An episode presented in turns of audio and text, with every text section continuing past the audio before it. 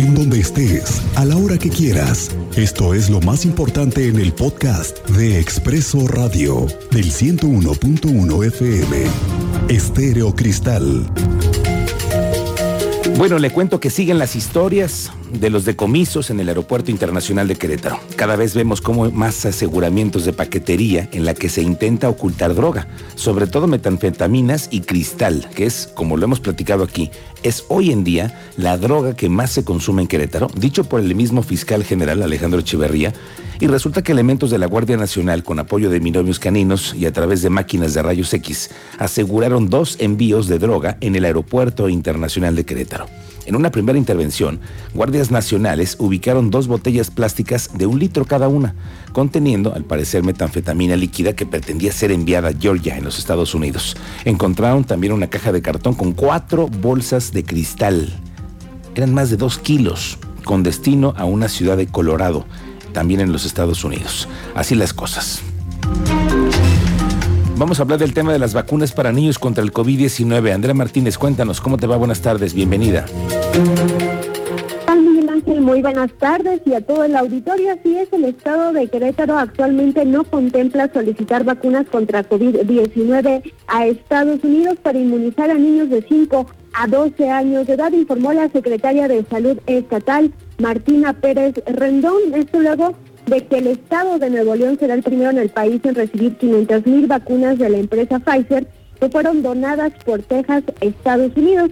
Y bueno, en ese sentido aclaró que Querétaro se apegará a la política nacional de vacunación del gobierno federal, por lo que en este momento no se tiene contemplado vacunar a este sector de la población. Escuchemos a la secretaria de Salud Estatal, Martina Pérez Rendón. En el centro y sur del país nos hemos apegado a la política nacional de vacunación. Ellos tienen en el norte hay un alguna serie de convenios ya con Estados Unidos, situación que no es la realidad de Querétaro. Nosotros seguiremos alineados a la política nacional de vacunación y conforme vayan avanzando los grupos iremos aplicando la vacuna. Andrea. Y en ese sentido agregó que se dará seguimiento a la aplicación de las vacunas de acuerdo con los grupos que proponga el gobierno federal.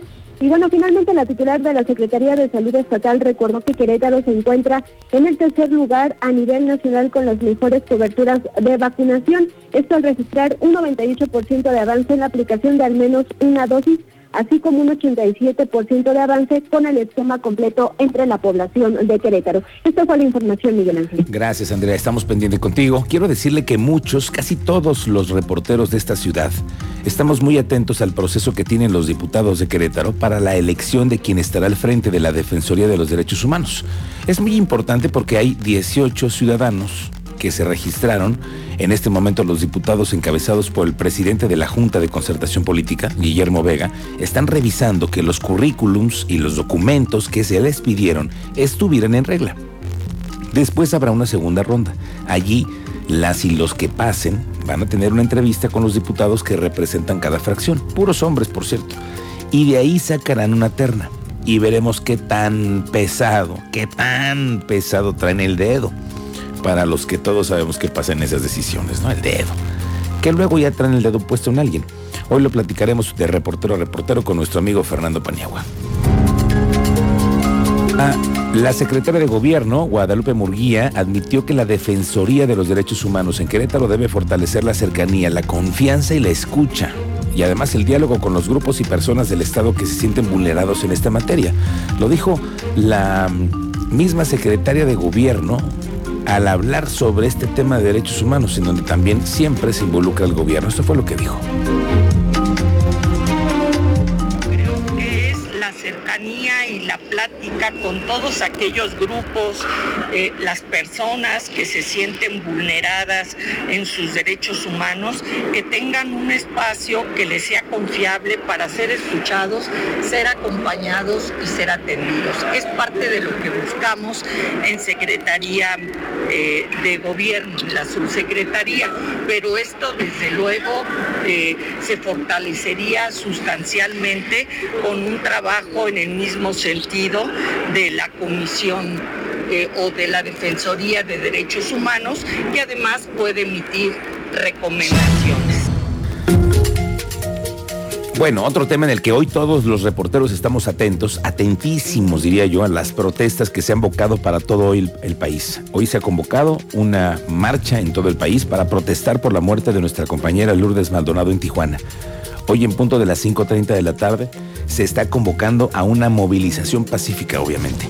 Será en Avenida Universidad y Corregidora, frente a Ignacio Pérez. Allí, periodistas, reporteros, fotógrafos, camarógrafos, editores y ciudadanos estaremos allí para unirnos a esta protesta nacional y decir ya basta. Matando periodistas no avanzamos en nada en este país, que es el más peligroso del mundo para nosotros los comunicadores. Las amenazas a nuestro trabajo para decir la verdad por hablar de las cosas que suceden resulta muy peligroso. Hoy así alzaremos la voz a las 5.30 en la fuente de Ignacio Pérez en Universidad y Corregidora.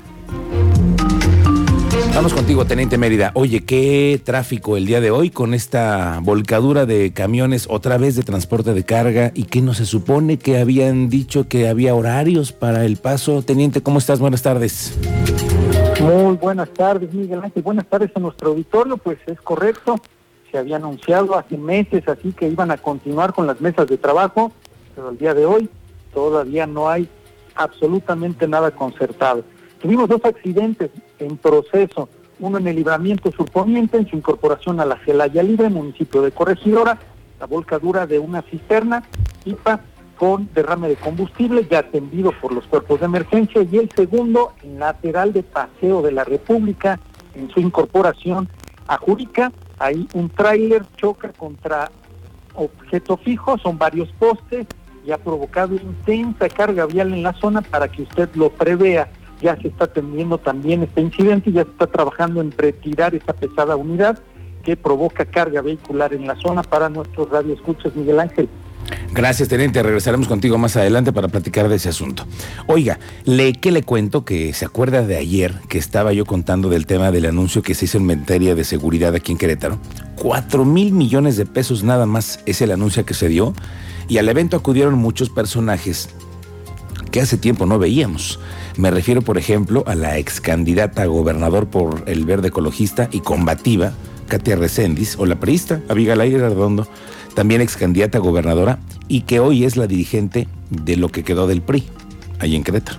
Y otros personajes más, y nos dimos cuenta que hay varios y varias diputadas y diputados que traen placas foráneas en sus camionetones, en sus camionetotas y uno de ellos, Paul Hospital, el diputado del PRI, que lo vimos con placas del Estado de México. ¿Qué crees, Cristian? ¿Qué pasó? Pues ya me llamó ayer. Ah, ¿cómo crees? Sí, al rato te cuento. ¿Y qué te dijo? No, ¿qué te dijo? Al rato te digo. Porque no hay ni cómo negarlo, eso sí, ¿no? Muy polémico el diputado priista, muy buen comunicador, hasta suertudo diría yo, ¿no? Pero es de los queretanos que también vive aquí, su sueldo que cobra hace tiempo proviene de lo que pagamos de impuestos todos. Y yo creo que si todos, a todos nos toca reemplacar porque es de cajón, pues todos coludos, ¿no? Los diputados podrían poner el ejemplo, creo yo. No, no, no, no, no podrían, deben. Deben de, ¿no? Deben de. Al rato le cuento este asunto. Bueno, localizaron una toma clandestina en Pedro Escobedo y aseguran dos tractocamiones. El hallazgo se registró en las inmediaciones del municipio de Pedro Escobedo, donde guardias nacionales encontraron dos tractocamiones tipo pipa y una toma clandestina eh, para sustraer una manguera presuntamente para sustraer ilegalmente el hidrocarburo. Los vehículos cargados con combustible fueron asegurados puestos a disposición de la Fiscalía General de, la, de San Juan del Río en Querétaro. Nos vamos enterando que la rectora de la Universidad Autónoma de Querétaro se apersonó el mismísimo, ahí en la rectoría, el mismísimo alcalde de Huimilpan, Juan Guzmán, durante una reunión celebrada entre la rectora y el alcalde. Están buscando que se pueda instalar un campus allá que ya es parte también de la zona metropolitana. El alcalde Juan Guzmán se comprometió a buscar un predio disponible para donarlo. Le cuento que la Corte Federal de Apelaciones de los Estados Unidos ya ratificó la condena de cadena perpetua. Más de 30 años le dieron al capo mexicano Joaquín Guzmán Loera, mejor conocido como el Chapo Guzmán. La Corte desechó estos argumentos de la defensa de Joaquín, que había apelado a la sentencia de un juez de la Corte de Nueva York al declararlo culpable de 10 delitos relacionados con el narcotráfico. Hoy En todos los medios internacionales esta es la nota. La Corte Federal ratificó la condena de El Chapo Guzmán. Oiga, pues qué le cuento, qué boquita la del presidente Biden. Ayer en una conferencia en la Casa Blanca, una pregunta que no le gustó y que le hizo un compañero reportero de la cadena Fox. Le hizo mal gesto y no supo que ya estaban apagados los micrófonos. Todavía no los habían apagado. Y le dijo estúpido y algo más al reportero. Escúchelo. That's a great asset. More inflation. What a stupid son of a bitch. Hombre, qué boquita, ¿eh? La del presidente. Así se echa sus qué taquitos. vocabulario. Arrancando la semana, ve nomás. ¿Qué? ¿A quién lo viera? Así es.